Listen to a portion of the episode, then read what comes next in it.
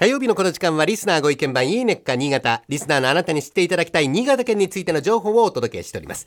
あなたにも一緒に考えていただきたい新潟県についてのクイズもあります。お付き合いください。今日は高田公園の桜です。はいそしてメイドイン上越。えー3月24日に出張生放送を我々行ったんですが、残念ながらまだ時期が早かったので、美しい桜とライトアップを見ることはできませんでした。そうだった。えー高田城100万人観桜会、桜を見る会ですが、多くの観光客で賑わいまして、新潟県外からも多くの方が訪れるんですが、3月に開業しました北陸新幹線の上越妙高駅からも、シャトルバスが期間中毎日運行されているので、首都圏からのアクセスもかなり良くなったんですね。現在およそ4000本の桜、枝からこぼれんばかりに花を咲かせまして、ハラハラと花びらを散らすこぼれ桜。おえー風により吹き寄せられた花びらはお堀の水面みのもに浮かんで花いかだと言われる風情を見ることができるということですね。今まだ見頃なんですね。そうですね。えー、4000本ですからね。すごいですね。え高田公園では桜の開花期間中に様々なステージイベントが実施されているんですが、越後上越上杉おもてなし武将隊という集団も出演しております。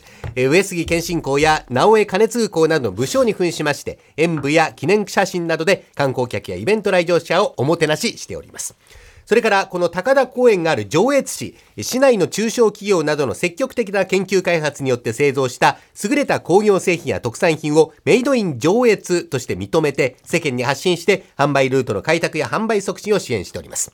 新潟名物笹団子をパンに入れた笹団子パン。それから以前このコーナーでもご紹介しました笹飴、岩の原ワイン。それから新潟県民や上越市民にはおなじみの山梨県の某お菓子と比較されることが多い。出陣餅などの特産品が認証されております。3月のリスナーツアーでも参加した皆さんはこぞって出陣餅お買い求めいただきました。で、今日はスタジオにこの出陣餅をご用意しておりまして、大竹さんも真鍋さんも今蜜に絡めながら美味しそうに召し上がっておりますね。俺もこれ借りもらったのかな買ったのかなどっちだったかな間違って買ったんじゃないですか買ったんだっけ？大竹さん買いました。買ったんだよな。はいはい、えーっとこの召し上がっていただいている出陣餅ですが、出張生放送翌日のゴールデンラジオで紹介されたという情報を聞いた出陣餅の製造元の金沢総本舗の金沢社長がご好意で送ってくださったんですね、おありがとうございます。はい。これでもよもぎなんですね。そうよもぎ餅なんですね。香りがするだからそのね、某比較される、山梨県のお菓子とは、なんとか源餅とは、はい。やっぱりそのよもぎ感が気全然違う。持ちこう香りがいいかなっていう感じですよね。いいよちゃんと信玄餅っていう。なんとか源餅。はい、えーこのお出陣餅はきな粉がまぶされた今真鍋さんおっしゃいましたがよもぎ餅に黒蜜をかけていただくお菓子。越後の英雄上杉謙信公を忍んで名付けられました。出陣餅に使用されるもち米はすべて上越産黄金餅という品種を使っております、えーまあ、このような特産品だけではなく工業製品でも認証されている商品があるんですね。その中の一つがウエタックス株式会社が作る水中スピーカーと屋外型防水マイクというものがあるんです。え各地の水族館、プールなどのほか、ウォーターボーイズとか海猿とか、多くの映画、テレビ番組やドラマなどでも使われるトップシェアオンリーワンのメーカーさんなんですね。はい。高い水中音響技術は、坂本龍一さんのピアノアルバム BTTV の中に曲名、ウエタックスとして登場しております。用水をイメージしたサウンドエフェクトは、このウエタックス株式会社の水中マイクで水の音を取って作曲したんですね。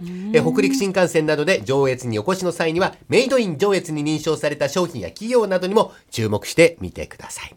では、先ほどメイドイン上越で紹介した笹団子パンからクイズをお出ししましょう。はい笹団子パンにはパッケージの袋のデザインにあるものが採用されております。笹団子パン。新潟県に縁があるわけではない、このあるものとは何でしょうか？簡単ですね。簡単ですか？せーののパンダ正解です。はい。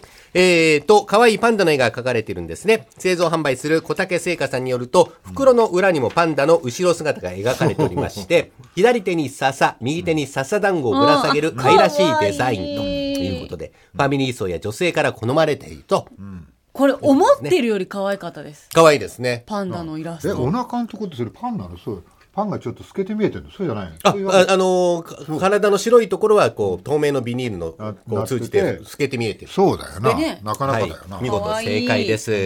えー今週は高田城の桜、そしてメイドイン上越をご紹介しました。来週以降もこの時間は新潟県の情報をお伝えしていきます。楽しみにしていてください。このいいねっか新潟のコーナーは文化放送のホームページにて、ポッドキャスト配信されております。ぜひお聞きいただいて、新潟県について詳しくなってください。